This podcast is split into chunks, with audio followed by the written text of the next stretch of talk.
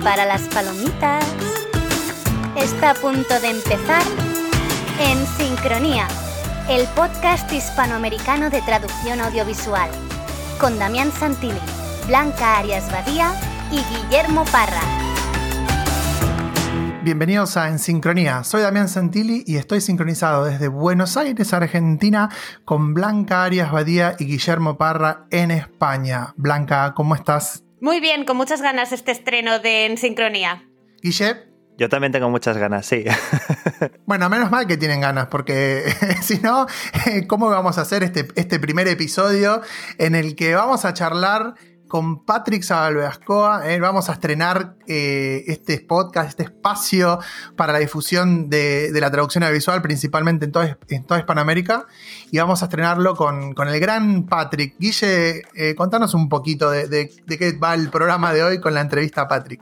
Pues me hace mucha ilusión empezar el podcast entrevistando a Patrick por lo que representa para el ámbito de la traducción audiovisual y también por lo que representa para mí a título individual ya que ha sido uno de mis directores de tesis, del que me considero eh, un discípulo acérrimo.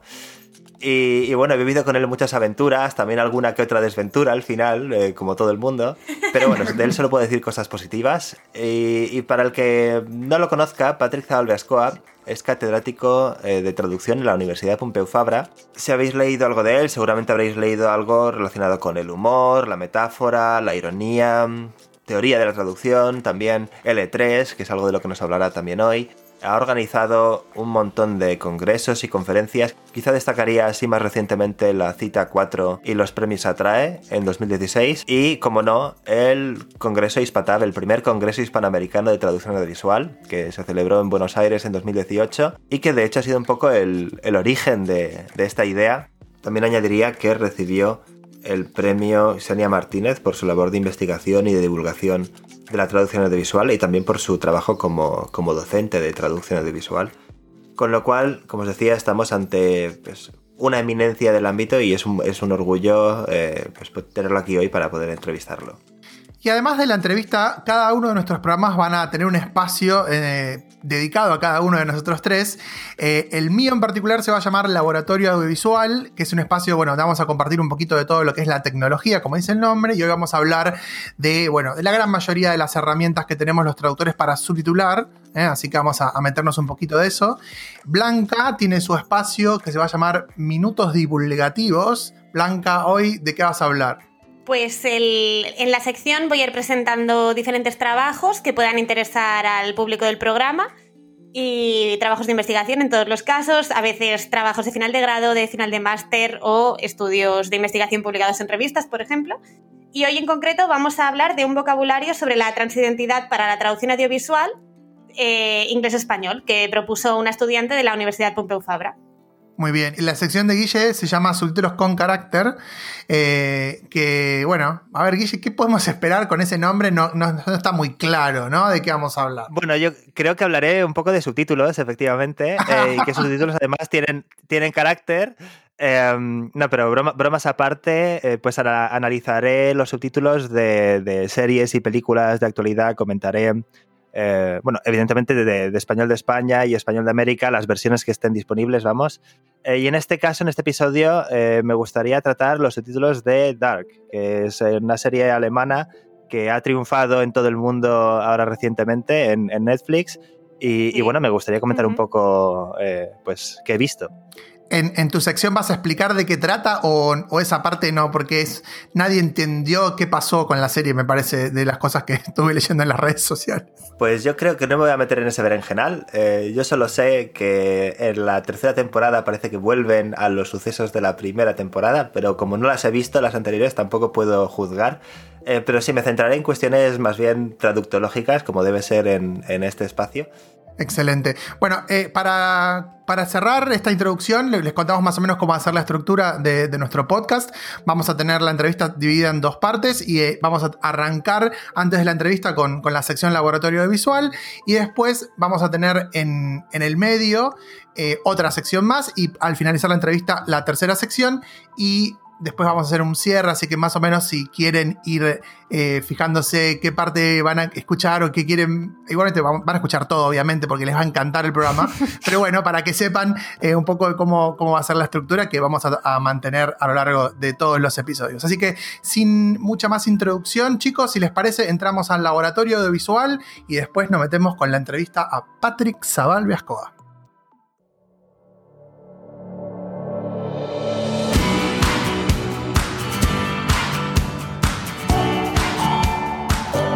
Cámaras y computadoras listas. Llegó el momento de experimentar. Entremos en el laboratorio audiovisual con Damián Santilli.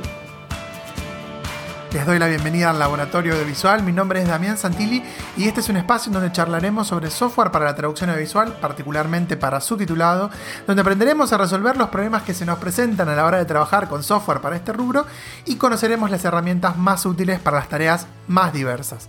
En nuestro primer laboratorio audiovisual vamos a hacer un repaso general sobre las herramientas más comunes que existen actualmente para subtitulado. Este repaso se publicó originalmente como nota en The Toolbox Journal, la gacetilla de informática aplicada de José Eche, quien es el presidente del Comité de Recursos Tecnológicos para Traducción e Interpretación de la ATA, la American Translators Association, y también salió en la edición julio-agosto de The ATA Chronicle, la revista de la ATA en la columna Geek Speak. Así que agradezco enormemente a Joss por la oportunidad de haber colaborado en estas dos publicaciones tan importantes. Fue un honor realmente para mí. Y de lo primero que vamos a hablar en este repaso es de las herramientas gratuitas. Siempre me preguntan si podemos trabajar profesionalmente con herramientas gratuitas o incluso de software libre y la respuesta corta es sí. Subtitle Workshop, Subtitle Edit, Aegisub e incluso Visual Subsync son herramientas que nos permiten trabajar profesionalmente y responder a las necesidades de nuestros clientes, que no siempre son las grandes productoras de cine y televisión. Claro que en ocasiones el cliente puede exigirnos trabajar con alguna herramienta específica, pero si trabajamos mucho con clientes directos, como me pasa a mí, y vamos a hablar bastante de esto en el laboratorio de visual, estos programas nos resuelven muchos problemas prácticamente sin ningún tipo de inversión de dinero. De todas las herramientas gratuitas que nombré, la única que se actualiza constantemente es Subtitle Edit, pero a mí la que más me gusta es Subtitle Workshop, así que vamos a hablar de ella en el tercer programa. iGisab, por su parte, dejó de actualizarse en 2014 y Visual Subsync en 2013, pero todas estas cuatro son bastante estables y nos permiten trabajar sin demasiados problemas. Si tenemos dinero disponible y queremos invertirlo en herramientas de traducción, podemos optar por WinCaps o Easy Titles. WinCaps está a unos 300 dólares al año y en el caso de Easy Titles tendremos que desembolsar 1.700 dólares por única vez, aunque se puede hacer en cuotas. Por supuesto, estas herramientas son muy potentes y superiores a las opciones gratuitas, pero el costo es muy alto. Por otra parte, y siguiendo con las herramientas pagas, podemos trabajar con una, una herramienta completamente disponible para el trabajo en nube, lo que significa que es multiplataforma y eso es espectacular, y que podemos acceder a ella desde cualquier lugar del mundo. A mí esta aplicación me encanta y en la segunda edición del Laboratorio Audiovisual vamos a hablar en más detalle de todo lo que nos ofrece. Si bien no es muy económica tampoco, cuenta con diferentes planes que nos permiten acceder a una herramienta completamente profesional por 300 dólares al año para crear subtítulos o por 150 dólares al año para traducir desde plantilla. Pero la gran pregunta que debemos hacernos en la actualidad es ¿qué pasa con los entornos de traducción o las CAD Tools? ¿Cuándo vamos a poder utilizar memorias de traducción y bases de datos terminológicas para subtitular, como en la traducción técnica. Bueno, los programas más conocidos del mercado, Trados y MemoQ, hace tiempo permiten traducir archivos SRT, por ejemplo. Pero hace unos años también cuentan con herramientas para ir reinventando la rueda del software para subtitulado. En el caso de Trados Studio contamos con la aplicación Studio Subtitling y en el caso de MemoQ tenemos la MemoQ Video Preview Tool. Estas dos aplicaciones nos permiten ver el video que estamos traduciendo y por supuesto utilizar todos los recursos que ya ofrecen estos potentes entornos de traducción. El gran problema es que siempre debemos trabajar directo desde la plantilla en SRT o formato que sea, ya que no nos van a permitir generar automáticamente el texto fuente. ¿Pero es una locura pensar que esto sea posible? Bueno, parece que no. Hace unos meses se anunció un inicio de cooperación entre UNA y Aptec, Aptec es una empresa que trabaja en el desarrollo de la traducción automática neuronal y en reconocimiento de voz. Y tal vez pronto podamos hablar en esta sección de la posibilidad de generar texto fuente de manera automática con una. Claro que también sería espectacular combinar esa tecnología con lo que ya ofrecen los entornos de traducción, porque una no permite de momento usar memorias de traducción ni bases de datos terminológicas. Hasta aquí llegamos en el laboratorio visual de hoy, pero vamos a cerrar nuestro primer programa con una sorpresa. Vamos a sortear dos licencias de una. una para 6 meses y otra para 12 meses. Para poder participar tienen que conocer tres palabras claves que iremos dando en esta sección en nuestros primeros tres programas. La palabra clave de hoy es Geek Speak, todo junto. G-E-E-K-S-P-E-A-K. Geek Speak. En el segundo programa les cuento más. Hasta la próxima.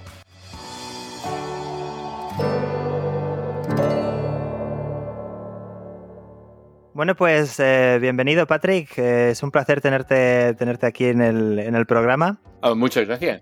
En el primer programa de En Sincronía. Exacto, exacto. Además, no es un programa cualquiera. Tenía que ser Patrick el primer invitado de En Sincronía. Lo tenemos claro ¿Por qué porque, tenía es, que ser Patrick? A ver, no porque es la persona que nos ha unido a nosotros tres. Ah, ok. Porque nos ha unido a nosotros tres y porque ha unido también al, a lo que es el, el ámbito de la traducción audiovisual. Porque según tengo entendido, su tesis es la primera tesis en traducción audiovisual en España. ¿Me equivoco? Sí, de hecho sí. Lo que pasa es que yo lo llamé traducción de textos audiovisuales. Y entonces, Ajá. con el tiempo, alguien lo abrevió a traducción audiovisual. Y, y la, la verdad es que hice una argumentación sesuda de por qué no había que decir traducción audiovisual y sí traducción de textos audiovisuales. Bueno, lo, lo hice con el paralelismo de traducción científica, que no es una manera científica de traducir, sino que es la traducción de textos científicos. Y con ese paralelismo propuse traducción de textos audiovisuales. Entonces, creo que el- lo que sí que soy el primero es en proponer la idea de texto audiovisual y su traducción. Pero no soy el autor de la expresión exacta traducción audiovisual. Es un tema de naming. Eh, Correcto. sí. Entendido. Está claro que no es mi fuerte. Pues nada, un placer que me hayáis invitado para este primer experimento. Tú que llevas tantos años eh, estudiando el tema, desde los años 90 Ya me han llamado. en la, en la Universidad Pom- Pompeu Fabra. No, hombre, no, experto, experto. No Empezó-. Empezamos mal. en concreto dos. No, pero a ver, lo que quiero decir es que ya que lleva varias décadas en, en la Fabra, Lo va arreglando. exacto, exacto, quiero añadir detalles. Desde el año 94, desde tres años después de que yo naciera, Esto, esto ya ha sido puñalada trapera. dedo en el ojo. No, ¿no? no. Bueno, también, también nos tacha a nosotros de inexpertos, de que no sabemos, no sabemos nada si este, si este hombre es una eminencia. No, Lo no, que quería claro.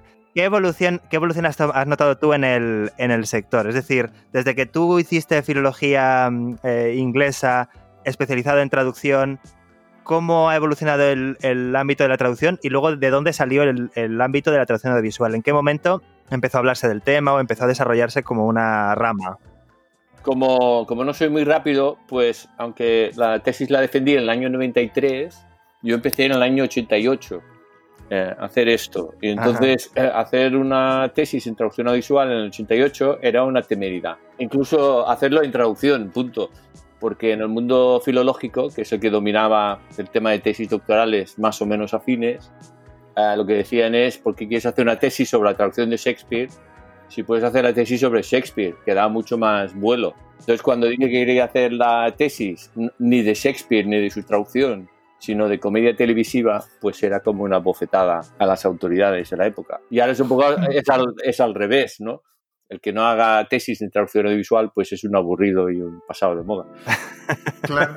Se ha dado la vuelta a la, tortilla- a la tortilla bastante. Totalmente. Tengo una anécdota al respecto Cuenta, cuenta. de hace pocos meses me, me dijo un profesor de mi departamento, que quedará sin nombrar. Profesor X, vamos a llamarlo. profesor X del bando de los lingüistas, Uy. me dijo, eh, no muy en broma, eh, que deberían de, deberíamos de dejar de ofrecer traducción audiovisual en el departamento. Digo, ¿y esto por qué? Porque pensaba que me iba a decir que ya no interesaba, y, y era al revés. Dice, es que nos estáis robando todos los alumnos y, y todos los Mm. temas de, de trabajos de Qué fin de fuerte. carrera. Sí, sí, sí. O sea, te lo podías tomar de o como un super halago, como una amenaza de muerte, o Como una ven- Iba a decir eso. Un halago, ahora mirás cada vez para atrás a ver si viene alguien a apuñalarte. Sí, sí, pues eso es una anécdota verdadera y de, y de pre-confinamiento, o sea que tampoco le hace mucho. en fin. o sea que ha cambiado muchísimo las cosas. No sé, desde mi vejez, digamos que en pocas décadas, y de vuestra juventud, pues en lo que tarda vuestra vida, pues ha cambiado esto, ha dado un vuelco espectacular. Hasta el punto en el que estás en un podcast de traducción Correcto, audiovisual, sí. ¿no? De que de un tema sobre el que hiciste la tesis empezada en el 88. Que por cierto iba a decir que no la hiciste tan lento, porque para aquella época, en cinco años, una tesis es rapidísimo. Sí, sí, sí, había gente que lo hacía en 10. La, gente tenía la idea de que, que la tesis doctoral tenías que meter ahí todo lo que sabías de, de todo. ¿No? Del mundo. Exacto. En vez de ser un trabajo de investigación, era una especie de enciclopedia personal escrito por ti. y, se evaluaban a peso y estas cosas. Qué bueno. Pues en, relación con esto, de hecho, también te quería preguntar que por qué. O sea, yo en, la cabeza siempre te he tenido como un teórico empedernido, pero ¿por qué teórico? ¿En qué momento decidiste pasarte ese bando para siempre? bueno, no a, ver, a lo mejor es porque no, me querían para el otro bando. bueno, yo eh, empecé en, lo de audiovisual, más en el tema audio. Yo, como estaba en el, bando de los filólogos, digamos, estaba sopesando hacer una tesis sobre fonética. Y, entonces en el apartamento me hicieron ver eh, bastante claramente que en fonética ya había bastantes profesores eh, senior y que mi, mi, camino, mi carrera académica estaría bastante cerrada si seguía ese camino. Y como sé pillar una indirecta, pues... y yo era profesor de traducción en esa época y quería ligar traducción y fonética de alguna manera. Y entonces, como ya era un asiduo televidente, me estaba percatando de que palabras muy sencillas en inglés, como yes, por ejemplo, pues eh, tenían... Ah, el, inglés es un idioma intonacional, casi como el japonés, ¿no? y que podías decir yes con, con, ocho entonaciones diferentes y que eso exigía traducciones diferentes, porque la, parte fonológica tenía repercusión en la, en la, traducción. Y así me fui metiendo. O sea que no es que yo empezara traduciendo y dijera esto de la práctica no vale nada y me voy a meter a teorizar. no fue ese mi pensamiento sino... O sea, que en realidad fueron temas lingüísticos los que sí que te atrajeron, ¿no? La pragmática, la fonética. Ahora te niegas de la lingüística a veces, pero en realidad... Exacto, sí, sí. Son los peores. Llegaste por eso. Sí, los conversos son los peores. ya se sabe, ya se sabe. Bueno, yo, si me hubiera dedicado a la práctica, lo que sí que creo que me, habría dedicado, o, de hecho tenía el gusto por, por la interpretación, eh, de hecho, y, también un poco por, porque bueno, lo que me gustaba era el contacto con la gente y, dar clase. O, entonces yo la tesis lo hice un poco con, como si me clavaran alfileres también, porque de hecho lo que, lo que me gusta era el contacto con la gente y dar, y dar clase. Dice, sí, pero aquí tampoco tendrás carrera aquí en la universidad si no, si no investigas, si no haces tesis y escribes. Está claro, y eso no ha cambiado, y eso no ha cambiado. no, no ha cambiado, no. Ah, bueno, pero hay el otro perfil de, profesor universitario que es al revés. Lo que le gusta es eh, investigar y, y, su equivalente de clavar alfileres es ir a dar clase. O sea que para mí era un poco al revés en ese tema.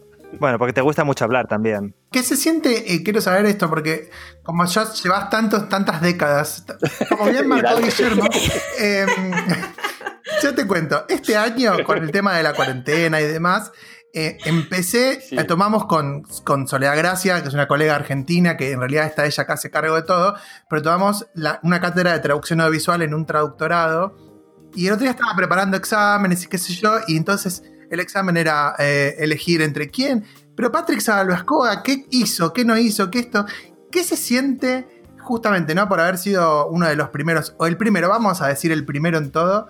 Eh, ¿Qué se siente después de tanto tiempo? No sé si, como a muchos les gusta tener muchos seguidores en las redes sociales, a vos eh, te gusta que ser una persona que está muy presente en, todos lados desde ese lugar? Desde el lugar que te tocó, que, terminaste teniendo en, en la teoría y en la práctica, porque uno dice, bueno, eso es muy teórico, pero en definitiva eh, los chicos que aprenden para aplicarlo dicen, voy a hacer esto que dice Patrick. Eh, hombre, yo soy, creo que soy una persona agradecida em, y, me gusta la gente, o sea, que si, si gusto a la gente o, la gente quiere hacerme caso en algo, pues yo encantado, está claro, pero tampoco he ido no, voy mirando el contador de seguidores y en el Twitter, por ejemplo, aparezco y desaparezco porque no tengo la constancia para... No, tengo objetivo. No, pero claro, pero no lo preguntaba desde el punto de vista de las redes sociales, sino que lo preguntaba de esto, ¿no? De, saber, aunque por ahí, porque en las redes sociales hacía, eh, digamos, la diferencia, porque en las redes sociales alguien viene y dice, qué grande, qué genio que es Patrick Sabalbascoa.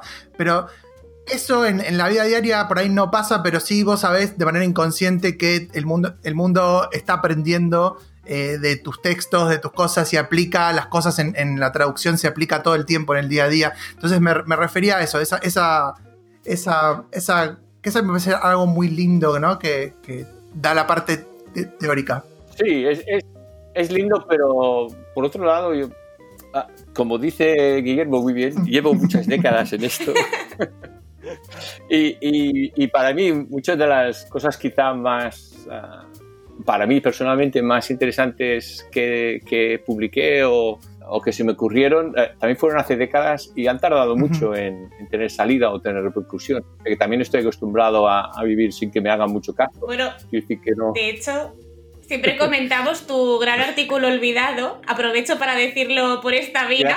Por, por, favor, Sabateascoa 2000, From Techniques to Types of Solutions, por favor. Exacto. o sea, el artículo de Patrick que todo el mundo debería leer, en el que explica bien la terminología de estrategias, soluciones. Prioridades. Podemos ponerlo como está disponible para. Que siempre, que siempre es eh, un cacao para los estudiantes. Y a día de hoy, 20 años después de que este artículo se publicara, muchas personas siguen sin citarlo. Así que mm, aprovecho para hacer un llamamiento a la lectura de este artículo.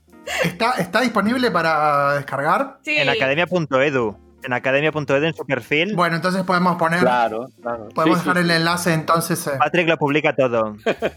Tengo una anécdota mm, muy bonita de que no todo el mundo me admira, ni siquiera en, los proyectos en los que estoy eh, liderando.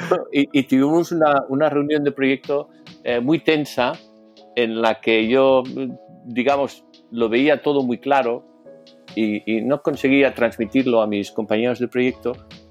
Y esto era en Grecia y, y un hombre sabio de Chipre que estaba ahí me apartó en un descanso y, no sabré citarlo con precisión, pero venía a ser algo como eh, un hombre fuerte no, no puede tirar una pluma, una pluma de, yo qué sé, de algún pájaro ah, y, que llegue muy lejos, ¿no? Por muy fuerte que lo tiras, no. Y bueno, y, lo interpreté como eso, que, que, por muy fuertes que fueran mis argumentos, mi estrategia no era la adecuada. El marketing, marketing y naming, Patrick. Exacto.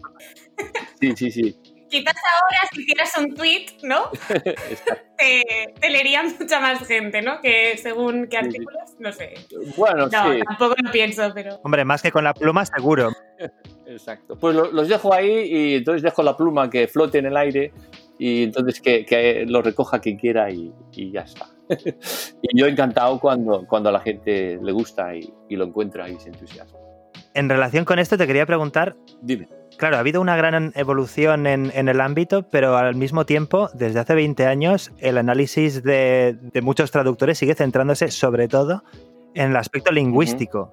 solamente. Mm. O muy, muy enfocado en lo lingüístico y muy enfocado en lo, prescriptivo. Bueno, para, recoger un poco esto y, el comentario anterior, eh, no me siento solo con mis plumas ahí flotando por el aire, porque creo que hay otros autores eh, más merecedores de atención a lo mejor que yo mismo y que tienen por ahí a plumas olvidadas y, flotando sin que la gente le... Y eso creo que en parte responde a tu pregunta, Guillermo, de, por qué no se avanza más. Quizá en otras disciplinas los referentes están más claros y, la gente sabe quiénes son y se sigue. En cambio, en traducción, pues eh, no es una disciplina, digamos, suficientemente cohesionada todavía para que haya quizá unos referentes más, más claros. Y, está claro que la, lingüística nos da 20 vueltas como disciplina en ese sentido y a lo mejor tienen a todo el mundo en fila y, portándose bien. y a lo mejor lo, malo y lo bueno de la trautología es eso, que cada uno hace lo que le da la gana y, ya está. Y, pero eso dificulta el, quizá ese progreso que a lo mejor encuentras tú que, que a veces da la sensación que estamos dando vueltas en círculos. Y es verdad que, que, a veces reinventamos la rueda o a veces te echas las manos a la cabeza si llevas muchas décadas en esto y vuelves y te das cuenta que hay discusiones y debates que, que se repiten. Son cíclicos. Y, si la gente se, se, enterara un poco, pues ya lo aparcaría o lo estarían superados. Y bueno, muy, interesante todo lo que dices, ¿eh, Patrick? Me quedo obnubilado. me quedo ahora pensativo. Eh, no, te quería preguntar, em, porque ya para cerrar un poco la sección así más teórica o más de, pensar, háblanos de, tu investigación más reciente, porque sabemos que has hablado de, humor, de traducción audiovisual en general, del texto audiovisual, vamos. Eh, ¿Qué es eso de Trafil, Mufitabi? ¿De dónde viene? ¿Qué haces? ¿Qué investigas? Eso viene de, digamos que, eh, si volvemos a, mi tesis, a mí, como decís, me gustaba la teoría y la teoría que yo leía sobre traducción veía que estaba basado en textos escritos y que la traducción audiovisual lo, interesante que tenía es que cuestionaba algunos axiomas de la traducción que se daban por pilares de la reflexión sobre traducción, eh, precisamente porque eh, solo estaban pensados para el texto escrito. Y otro pilar, digamos, del pensamiento tradicional de traducción es que la traducción es una operación interlingüística que por, digamos, la siguiente deducción es que si es interlingüística es que va de una lengua a otra. Y entonces ante la constatación de que no todos los textos son monolingües y que la relación entre lenguas de traducción no es equidistante, y entonces ahí surgió la, la idea de, de mirar un poquito más allá y, también como reto teórico qué pasa si no podemos reducir las lenguas de la traducción a solo dos, a L1 y L2, y, en esa variación lingüística. Y, eso coincidió en el tiempo también que se, me aproximó a Montse Corrius, también con un proyecto de tesis que lo que quería estudiar era precisamente eh, películas multilingües y para su traducción. Y entonces ahora estos dos proyectos que mencionas, primero Trafilm y luego Mufitabi, siguen en la línea de traducción audiovisual centrado en textos audiovisuales que despliegan más de una lengua. Eh, en principio una lengua principal, que es la que se llama la lengua del, o la lengua original, que llaman algunos, ah, y luego desperdigado por el texto audiovisual otras, otras lenguas o otras variaciones lingüísticas. Y esto lo sabes tú, Guillermo, porque hiciste la tesis. Enmarcado en, ese, en esa teoría, sí. Patrick, y para la gente que quiera saber más sobre estos proyectos, ¿tenéis alguna página web que puedan consultar, por ejemplo? Sí, lo que hemos hecho es el proyecto que se llama Trafilm, el, inicial, lo hemos subido a rango del el nombre del, grupo, digamos, también. Entonces eso lo encontré en trafilm.net. Sí, trafilm.net era el primer proyecto, pero ahora trafilm.net eh, es el grupo y entonces ahí cuelgan dos proyectos, ¿eh? el proyecto de Trafilm y el proyecto Buena decisión de marketing, sí. El, naming va mejorando, el naming va mejorando. Mufitabi, Mufitabi no. Mufitabi no.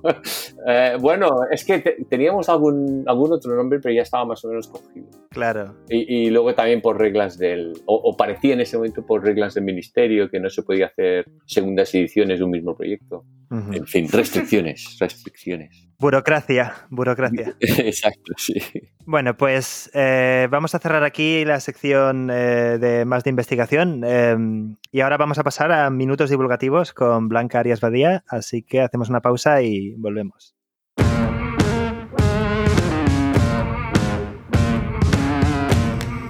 En este podcast no nos gusta que la investigación sobre traducción audiovisual y accesibilidad se quede guardada en un cajón empiezan los minutos divulgativos con Blanca Arias Badía.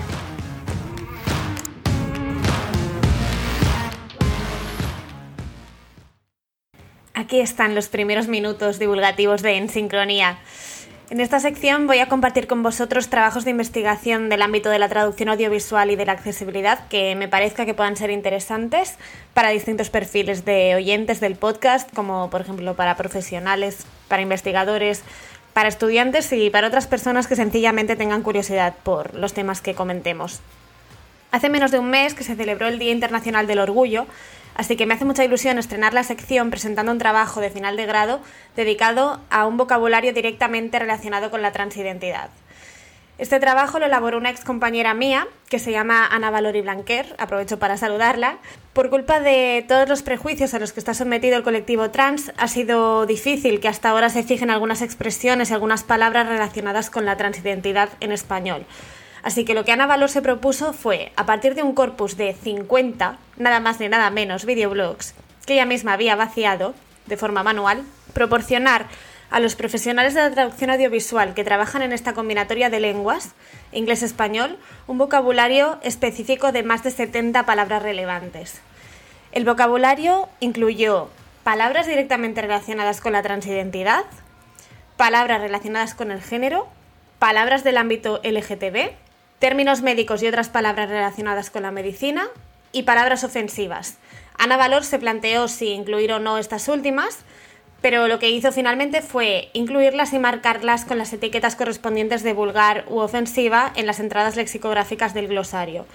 Un ejemplo de palabra ofensiva lo pone la videobloguera Ariel Scarcella, que en una colaboración con Benton Sorensen explica que la palabra tranny no debería usarse y, y, admite que ella misma lo hacía porque desconocía que era una forma de expresar odio por las personas trans. Lo bueno del trabajo de Ana Valor es que no solo nos proporciona equivalentes inglés-español, sino que nos habla de las preferencias del colectivo, de la pragmática y de la carga connotativa de las palabras del glosario. Y esto lo consigue porque su trabajo, este vaciado terminológico que hizo de los videoblogs, fue acompañado de cuestionarios que respondieron personas tanto trans como no trans. Por ejemplo, aunque a los hispanohablantes nos pueda parecer sorprendente, la palabra transexual no aparece ni una sola vez en las más de cinco horas de grabación que analizó Ana Valor. Y una de las participantes en los cuestionarios explica que la palabra preferida es transgénero, en la mayoría de casos. También le pareció curioso a Ana Valor darse cuenta de que la palabra homosexual aparecía una sola vez en todos los videoblogs analizados y de hecho era de una forma excepcional, era usada como sustantivo y pronunciada por la madre de uno de los videoblogueros. Aunque es verdad que este trabajo es del 2015 y es posible que en algunos casos ahora la situación haya cambiado levemente y necesite actualizarse, llega donde llega como trabajo de final de grado que es. Es muy interesante porque nos distingue expresiones ya muy fijadas en nuestro sistema lingüístico, como transitar, hacer la transición o llevar a cabo la transición para traducir to transition, y nos contrasta estas expresiones fijadas con expresiones que aún no lo están. Por ejemplo, el verbo to pack en inglés, que aunque con matizaciones, como nos señala Ana Valor, porque no es una expresión tan fijada en español precisamente, nos propone traducir como llevar prótesis genital. Me parece que el vocabulario de Ana Valor puede ser una herramienta muy útil para todos los traductores audiovisuales. Como mínimo nos facilita una parte del proceso de investigación que suponen todas las traducciones. De hecho, este trabajo ya ha tenido más de 550 visualizaciones, que son muchas para un trabajo de final de grado. El trabajo se realizó en la Universidad Pompeu Fabra y si os interesa leerlo, lo encontraréis en el enlace que compartiré en la cajita de información del podcast. Aprovecho para mencionar la nueva cuenta de Twitter Queer AVT Club para las personas interesadas, donde encontraréis un grupo de lectura sobre traducción audiovisual, género y queer. Nos vemos en los próximos minutos divulgativos.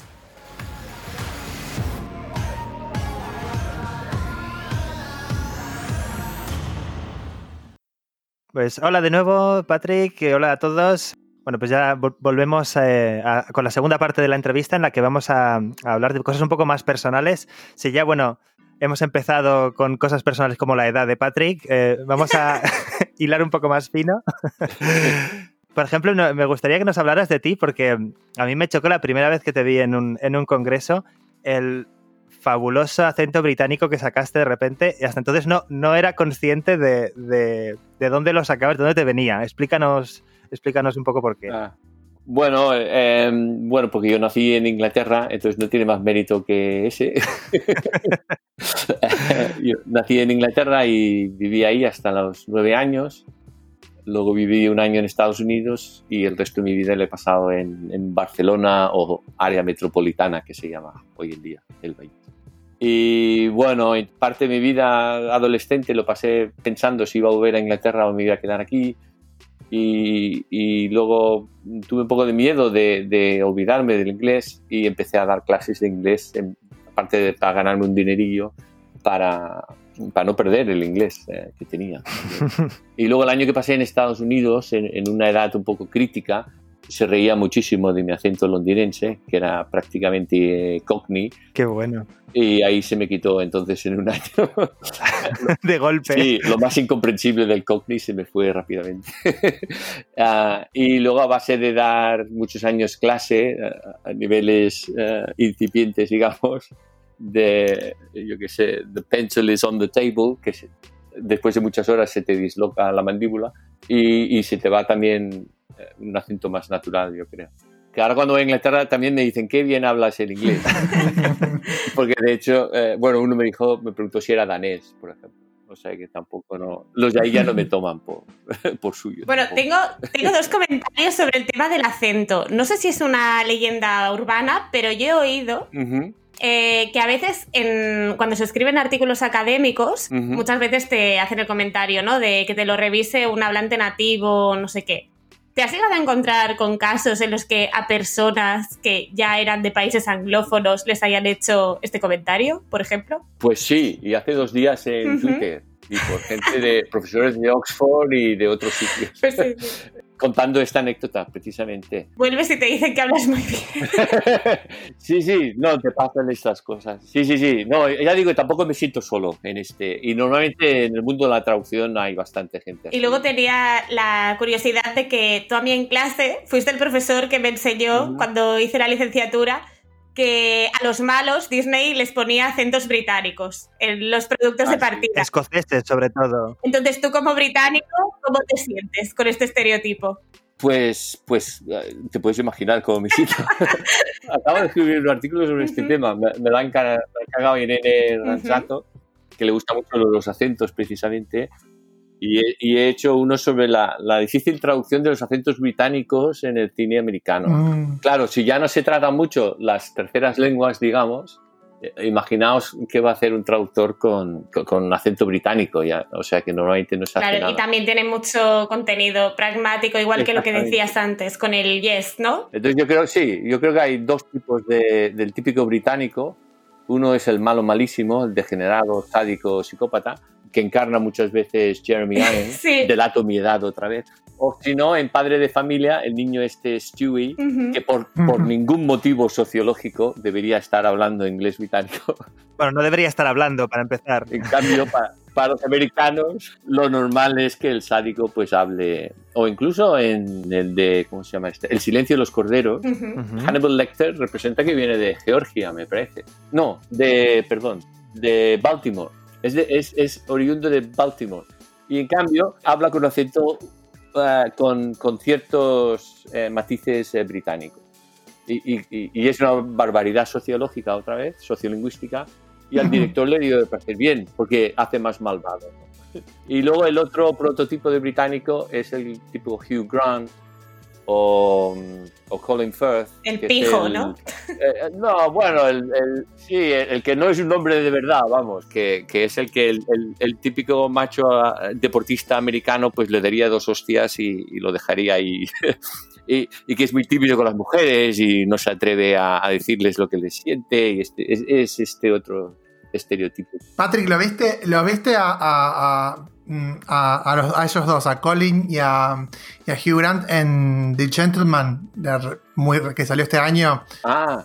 ¿No, ¿No, lo viste? Ha salido dos veces, de hecho. ¿Ah, sí? No lo, no vi, pero la, la, recurrencia con la que salen, pues... El, el, el, papel de los dos, justamente desde el punto de vista de los acentos y todo eso, es fantástico. Bueno, Colin Firth, increíble como siempre, pero el papel de Hugh Grant es creo que nunca en su vida hizo un papel como este. Ah, pues tengo que verlo. muy, muy interesante, muy interesante. Ah, bueno, y entonces hay, hay, bastantes chistes de esto. En, en, no sé si os acordáis de Snatch, de Cerdos y Diamantes. por supuesto, por supuesto. Que, hay mafia británica y americana.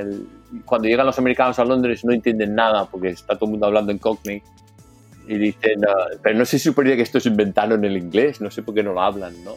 Así que hablan en cristiano. Exacto. Exactamente, en la versión doblada dice cristiano, que me pareció que estaba muy bien, pero eh, decir, por ejemplo, si hablan, ah, o mi idioma, que es el típico que se hace en doblaje, ¿no? Claro, en este tipo de diálogos no, no encaja muy bien, porque como no les están haciendo hablar de ninguna manera especial, y luego dicen que no habla mi idioma para no especificar inglés y quedan a veces quedan unos diálogos un poco absurdos.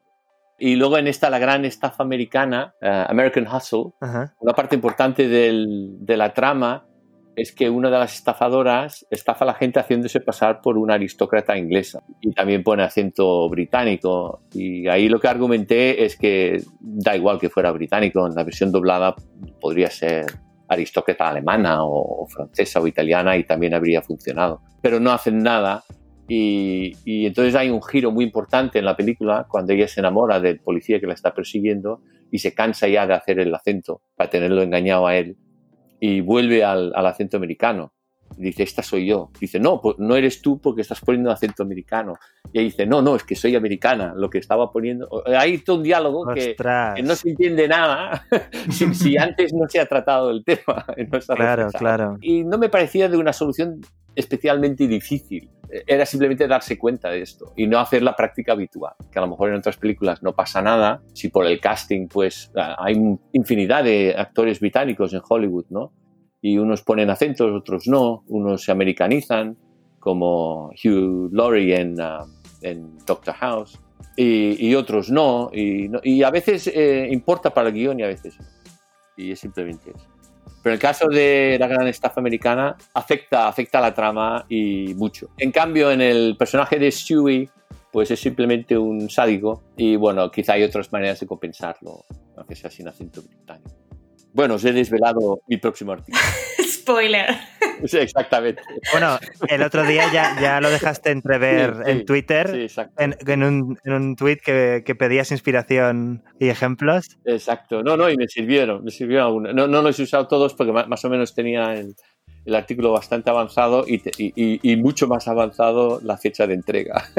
no os diré cuál era para no. Sí, siempre. Aprovecho para preguntarte, eh, es curioso porque todos hemos leído artículos tuyos, o si no los hemos leído los deberíamos leer, todos hemos leído capítulos tuyos, libros que tú has editado con diferentes eh, autores y contribuían. ¿Alguna vez leeremos un libro tuyo? ¿O no? Bueno, no será por falta de ganas, pero bueno, estoy haciendo muchas otras cosas y, y los artículos pues a veces salen con más facilidad, al final acabo haciendo un, un artículo. De hecho, algún artículo que he publicado o capítulo de libro era proyecto de un libro entero y, y después por avatares de la vida pues tenía ganas de sacarlo eso ya. Y bueno, me falta ahí eh, disciplina. Libro, libro por compendio. Sí. Claro. Lugar de tesis por compendio.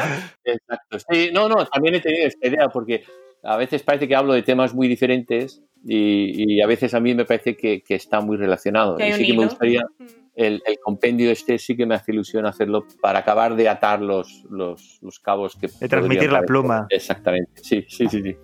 Estamos con la metáfora de la... Claro, claro. Ya veo. No, a mí se me quedó, ¿eh? A mí se me quedó porque Sí, sí. vi ahí la imagen de un tío forzudo tirando plumas y, y claro, no... Es muy, muy gráfico, muy visual. Sí, sí, sí. Una pregunta curiosa, y esto seguro que, que, bueno, todos tenemos nuestras opiniones. Hoy en día, al menos yo tengo la impresión de que ha habido como un- una evolución en el, mercado audiovisual que está desplazando a las, al cine y a las películas como texto audiovisual por excelencia. ¿Tú crees que es así? ¿Crees que realmente las series se están posicionando y están... Bueno, eh, la pregunta es muy, pertinente y es, muy interesante. Es aquella categoría de me alegra que me haga esa pregunta.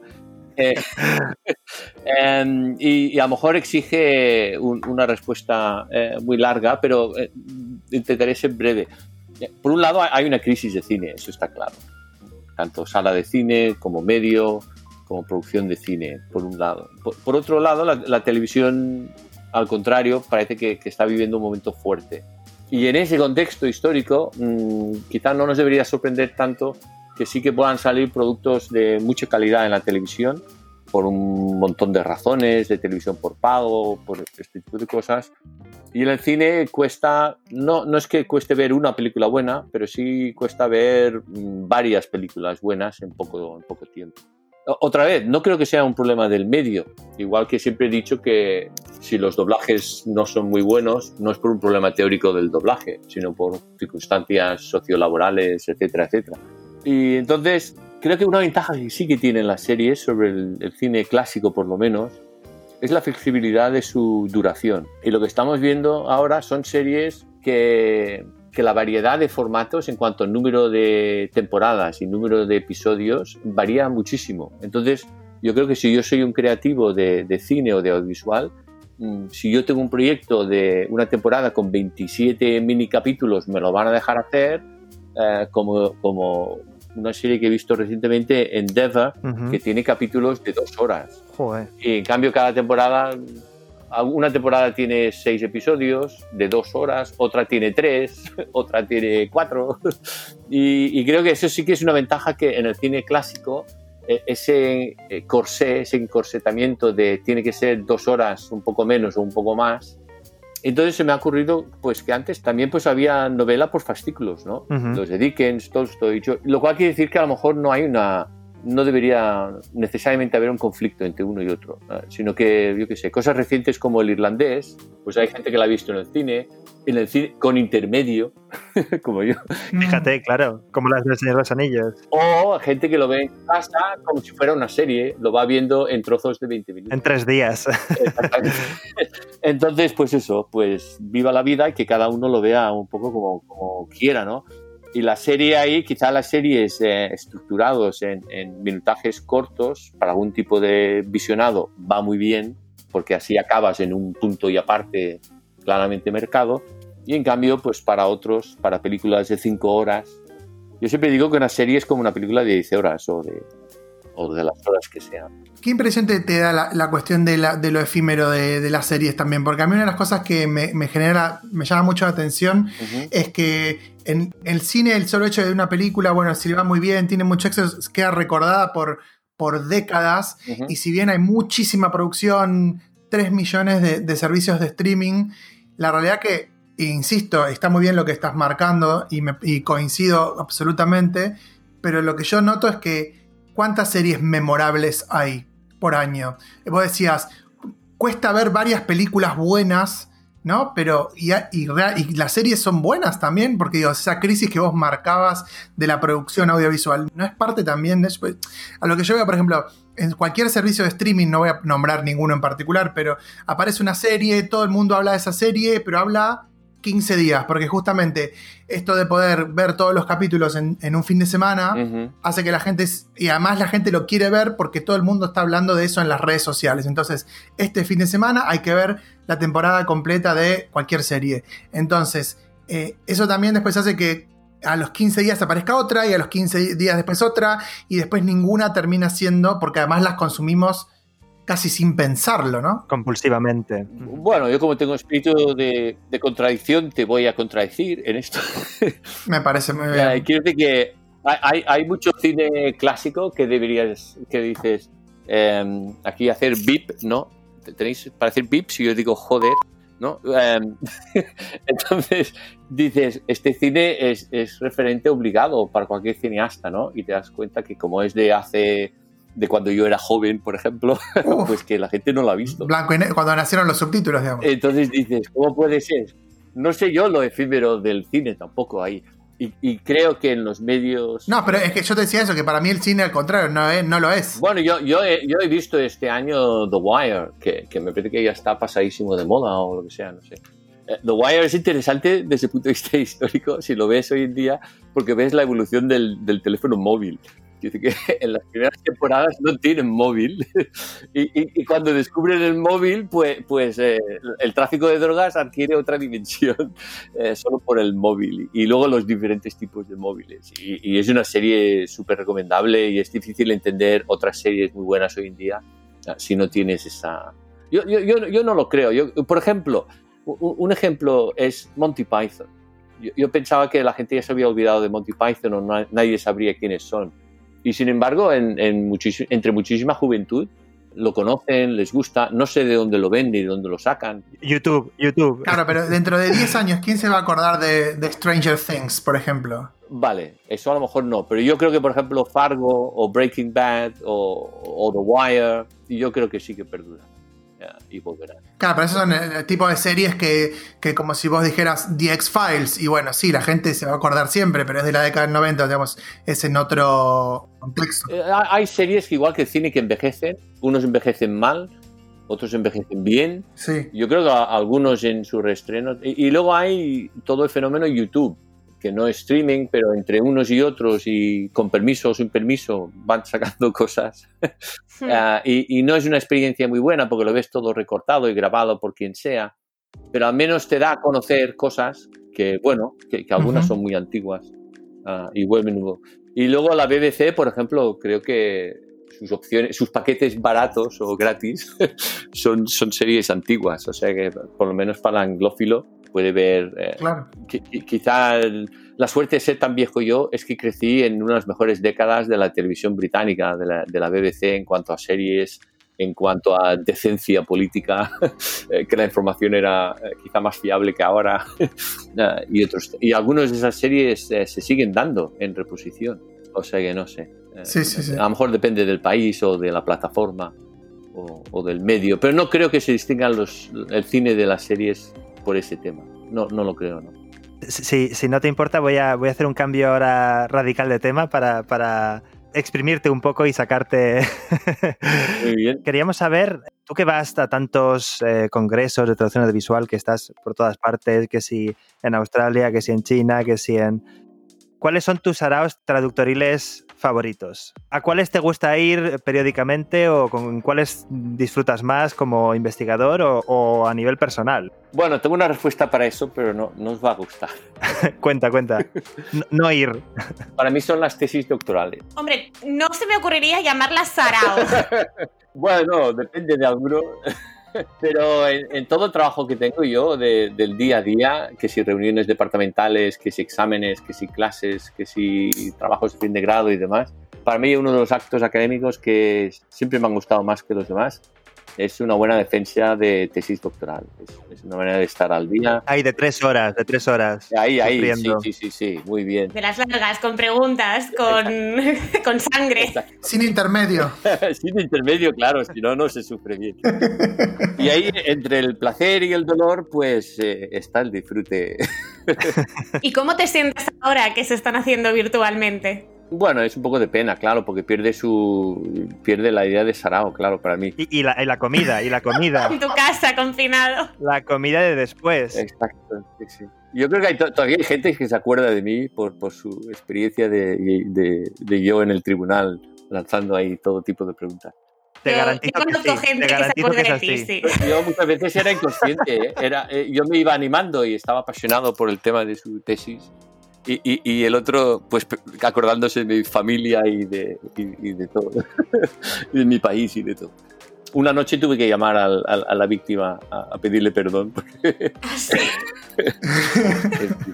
y luego otro nos iba a invitar a una paella y acabamos a las 5 de la tarde y la paella se quedó un poco... claro, sí, no puedes prever estas cosas. Sí, sí, sí, sí. Para el que no lo sepa, que es tradición, al menos en España, invitar a comer al tribunal cuando termina la defensa, porque si no parece que esa persona te fuera a comprar. y no sé yo si queremos que piensen eso. en cambio, los congresos están bien, pero mm, eh, hay que espaciarlas un poco, porque tuve una época que iba a muchas y muy seguido y al final te das cuenta que es un mundo un poco cerrado y ves a las mismas caras. O sea, que hay que ir a congresos para conocer, conocer gente nueva. Al, Ispatab, ¿no? Al Ispatab hay que... Exacto. bueno, Ispatab es que es, es, es una fórmula, vamos, increíble, increíble y espectacular. Y ahí sí que nos vamos a ir reencontrando, ¿eh? Exactamente, sí. Sí, bueno, porque es una buena fórmula de, estaba pensando yo en, en, otro formato eh, de estos... Eh, más pequeños. Más pequeños, más académicos. Hmm. yo cuando era joven me decían, tienes que ir allá a darte a conocer, porque, eh, porque también en, España, no sé esto dónde se va a escuchar, espero que fuera de España. Por supuesto, por supuesto. Pero, vale, en España cuando yo era joven me decían, no, tienes que ir a congresos y cosas para que te vean, porque lo peor que te puede pasar es que no te conozcan, porque si no te conocen, entonces no... Eh, eres más peligroso que si te conocen y caes mal. Eh, en fin. La cuestión es dar miedo, ¿no? De forma de voz. Ah, hay de todo, hay como película, hay, hay congresos buenos y, no. Y hay congresos con la sensación de esta película ya la he visto. Ah, sí, por supuesto, por supuesto. Eh, no, que me gustaría aprovechar para, eh, ahora que has sacado el tema de las, de las tesis, me ha hecho pensar en, bueno, todos los años, trabajos de final de grado, trabajos de final de máster, te hemos visto a veces en Twitter publicar y decir, Ojo, recomendaciones básicas de un trabajo de investigación. No hacer esto, sí hacer esto. Exacto. Danos algunas recomendaciones para los oyentes que, que estén pasando por, por algo así, que les Sí. puedan servir. Pues que no hagan un trabajo fin de máster ni de grado de How I Met Your Mother, porque ya he visto 500.000 ya. Y ni de Friends, por favor. Que, que no toquen ya el tema de elementos culturales, porque ya no puedo más. Que no hablen de técnicas de traducción, porque, como sabe Blanca, es un tema que me revienta. Mm, Y en cambio, en estas tres cosas, vamos a ver, lo doy por batalla perdida. Y, y sé que van a seguir saliendo elementos culturales, técnicas de traducción y probablemente How I Met Your Mother. Y, y prescriptivos. y prescriptivos, sí. Pero lo que no se da cuenta la gente, y a lo mejor en fin de grado y fin de máster son demasiado tiernos para saberlo, es, que algunas propuestas de algunos autores son, bastante incompatibles eh, o exigen un cuidado muy grande para, compatibilizarlos. Entonces, técnicas de traducción de, yo qué sé, de Newmark y luego intentar meter descriptivismo o cosas, es que no casa una cosa con, con la otra. En cambio, la gente piensa que como ha citado a varios autores, pues ya va bien, ¿no? Sin ver si, si esos autores eh, son combinables o no. Claro. Es como citarte a ti y en la misma frase meter eh, de- domesticación y extranjerización, ¿no? No, no, que- Vamos a ver. Estoy segura de que si hacemos una búsqueda hay muchos trabajos que lo hacen. Seguro, ¿eh? seguro. Estoy segurísima. es lo que más rabia me da, ¿no? A ver, yo creo que Patrick debe ser probablemente la persona más citada en la parte inicial de un trabajo académico, en la parte en la que se describe de qué va a ir el trabajo, ¿no? Marco teórico. Primer apartado, Patrick Zabalbascoa, los textos audiovisuales y su traducción. Pues la, la verdad es que todavía me da un poco de rubor. O sea Pues que- yo estoy segura, ¿eh? No tengo ninguna duda. Y los libros, bueno, no solo son trabajos de estudiantes, todos los libros. Es una sensación contradictoria para mí, ¿eh? O sea, por un lado, a veces me da rabia que no me citen en un tema que digo, pues yo he dicho cosas sobre esto, y en cambio, cuando me citan cada dos páginas, me da un poco de, de eso, de rubor. Sobre todo si tengo que evaluarlo, porque digo, ¿qué digo? ¿No? No- Si tienes que evaluarte a ti mismo es más problemático. Exactamente. Sí, sí, sí. Es, es una situación un poco incómoda a veces. Eh, si queréis citar a alguien, por ejemplo, yo, yo citaría mucho más a gente como André Lefebvre, eh, lo encuentro poco citado, a James Holmes, ya, eso ya lo sabéis, Por supuesto. a, a- De la bastita, si de la me dices. Bastita. Y luego alguno que no sea estrictamente de traducción, pero que dicen cosas tan bien y tan interesantes que son aplicables a cualquier cosa, incluida la traducción. Y, y para mí uno, un autor en ese- esa línea es Oliver Sacks, eh, que, que es eh, cómo escribir sobre medicina y que se entienda, ¿no? Entonces, si se puede escribir sobre medicina y que lo entienda todo el mundo, mm, se debería de poder escribir sobre traducción y que lo entendiera todo el mundo, ¿no? Entonces, es, es una advertencia en contra de escribir de manera opaca para hacer, para parecer que dices algo muy interesante. o- Intelectual, o- sí. Exactamente. Y, y en ese sitio Oliver Sacks es, es un ejemplo buenísimo de todo. todo. ¿Cómo, cómo se escribe ese sax? Eh, S-A-C-K-S. Vale, de acuerdo. Para mí es un genio. Y es un genio en el sentido de que no lo parece porque, porque se le entiende todo. Y parece que diga cosas normales, ¿no? Para mí otro genio eh, demasiado poco citado y que quiero reivindicar aquí es Robert de Beaugrand, porque era un tío muy excéntrico y creo que ponía nerviosos a los académicos más, digamos, más ortodoxos. Y en cambio, si queréis saber cosas sobre el texto, ya sea audiovisual o no, yo muchas de mis ideas eh, me he inspirado en, en Robert de Beaugrand. Y luego es interesante ver la evolución de Mona Baker, por ejemplo, que también empezó con una línea muy lingüística y su evolución trautológica ha ido más hacia líneas más del papel social del traductor Y su necesidad de comprometerse con causas sociales y demás. Y, y es una evolución muy interesante de cómo de interdisciplinar es la traducción, sin decirlo como si fuera eh, el Padre Nuestro de los domingos. ah, sí, la traducción es interdisciplinar. Hablando, hablando de interdisciplinar, una cosa que me hace bastante gracia es que tú propusiste en tu tesis el tema de los textos audiovisuales Ujú, y como si no hubiera ningún puente entre la traducción audiovisual y la comunicación audiovisual, ujú. en el 2001, si no me equivoco, Rastier, desde el ámbito de la comunicación audio- audiovisual, explica Ujú. ¿no? que, Sí, que la noción de texto lingüístico se puede ampliar claro. para abarcar también la idea del, del, texto audiovisual. O sea, que hay una comunicación prácticamente nula, a veces entre disciplinas. Para mí ahí está la genialidad de Robert de Beaugrand, porque él es uno, de, si no el padre, es uno de los padres padre no reconocido, padre natural, biológico, ah, de la lingüística del texto. Y la genialidad de, de, de Beaugrand es que, aunque no hable de textos audiovisuales explícitamente, su visión es tan preclara que permite incorporar el texto audiovisual sin violentar su teoría, que probablemente está pensado en, una lingüística de palabras y, y, verbal y demás.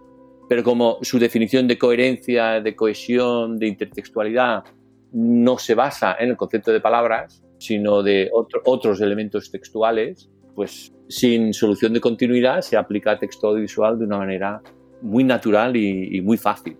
En cambio, um, otros postulados sobre la traducción, que si literal, por ejemplo, y la palabra de esto y lo otro, luego no puedes hacer nada con eso cuando se trata de, de analizar películas y, y su traducción.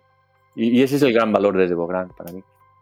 Jo, pues estupendo. Eh, pues de, de, hecho tenía una pregunta apuntada que era mm, que, nos dieras, que nos recomendaras autores y, y, en fin. O sea, que ya, ya la has respondido tú mismo. Sí. Eh, pero sí que voy a aprovechar para preguntarte ya, y con esto acabamos, una, una recomendación. Bueno, sí. De hecho es un poco también eh, eh, promocional, ya que tú coordinas eh, o codiriges dos másters o maestrías. Sí, sí, explícanos, sí. bueno, explícanos cómo son cada una, a qué tipo de perfiles van dirigidos. Sí, el, el, bueno, no tiene ningún orden especial, pero empezaré por el máster en estudios de traducción, es del departamento donde yo trabajo, de traducción y ciencias del lenguaje, y, tiene un perfil más académico y más, digamos, de puerta de entrada para alguien que quiera realizar una tesis doctoral precisamente en, en traductología o en traducción, aunque también tiene elementos y, y, asignaturas prácticas de traducción y muchos alumnos que tenemos, eh, su interés es formarse con una base sólida académica para luego pasar a ser traductores. Um, pero también tiene un perfil uh, muy académico en este sentido.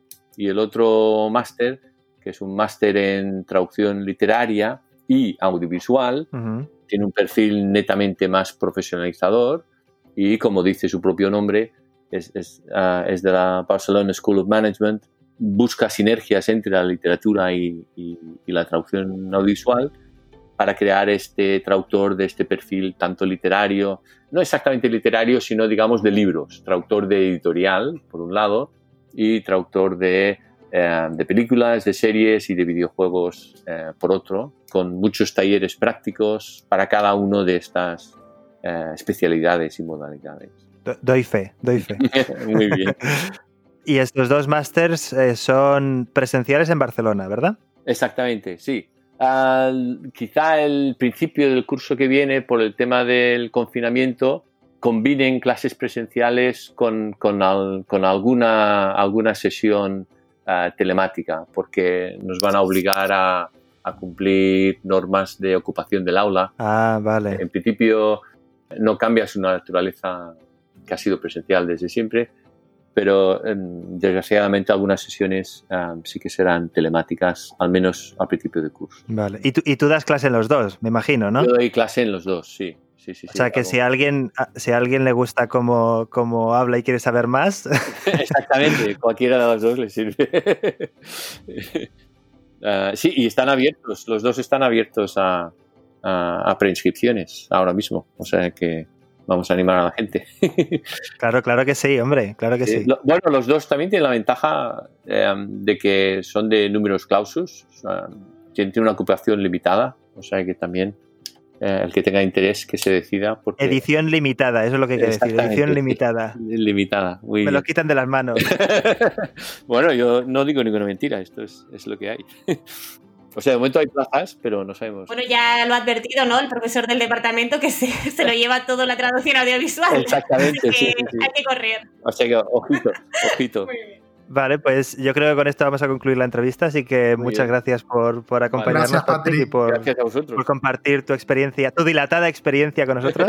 Ya, ha sido el, el- el tema. La puntilla. la puntilla. Y espero que podamos hablar con vos de nuevo más adelante antes de que te mueras, porque sé, falta mucho. Gracias también. Yo también te quiero. Muy bien. Trataremos de hacerlo en, en esta temporada por las dudas de que. Vale. Sí, sí, por si acaso. Edad de riesgo, edad de riesgo. Exacto. En, Humor negro, ¿eh? en- en medio año entro en grupo de ¿cómo se llama? vulnerabilidad. O sea que sí. Muy bien. Bueno, pues muchas gracias. Te Patrick. queremos, Patrick. Vale. Un abrazo. Muchísimas Hasta luego. gracias. Hasta la próxima. Nos vemos.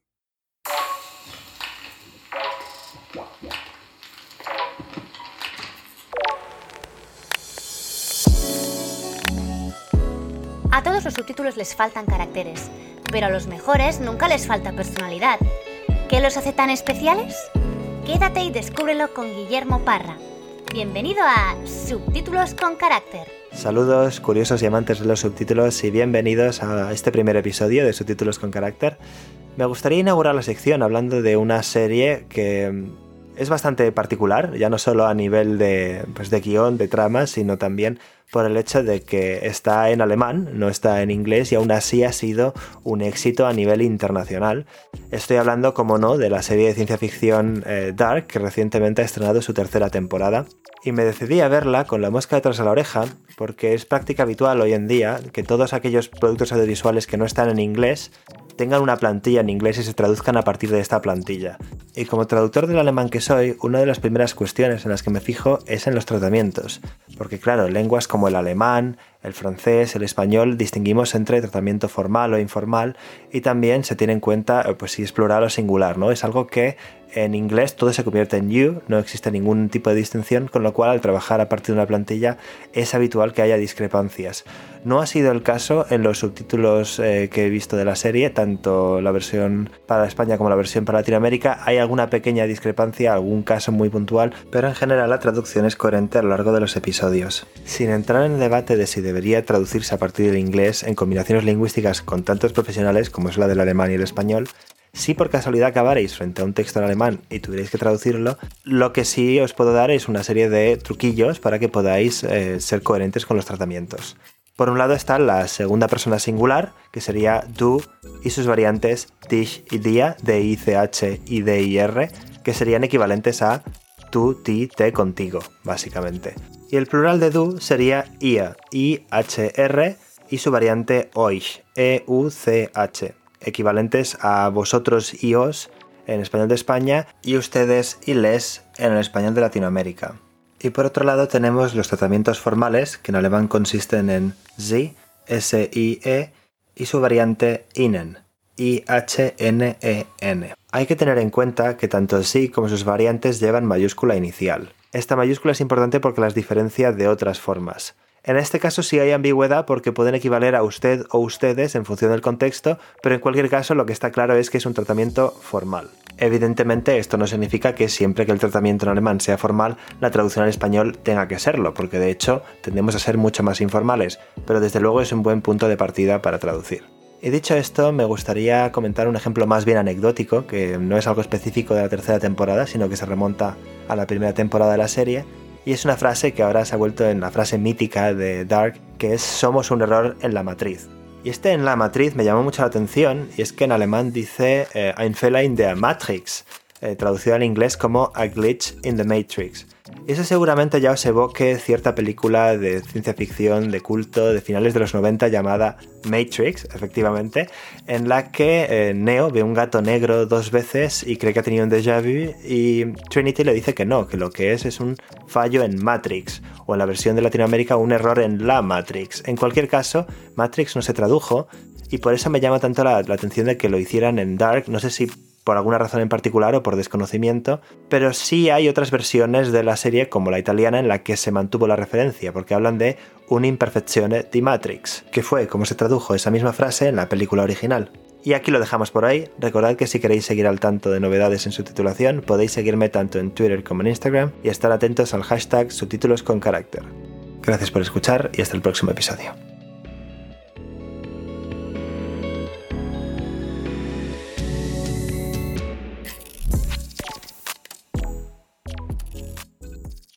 Bueno, y hasta aquí llegamos con el episodio de hoy. Muy interesante la entrevista, muy interesante las primeras tres secciones eh, del programa. Eh, Guille, la verdad que un placer escucharlo a Patrick.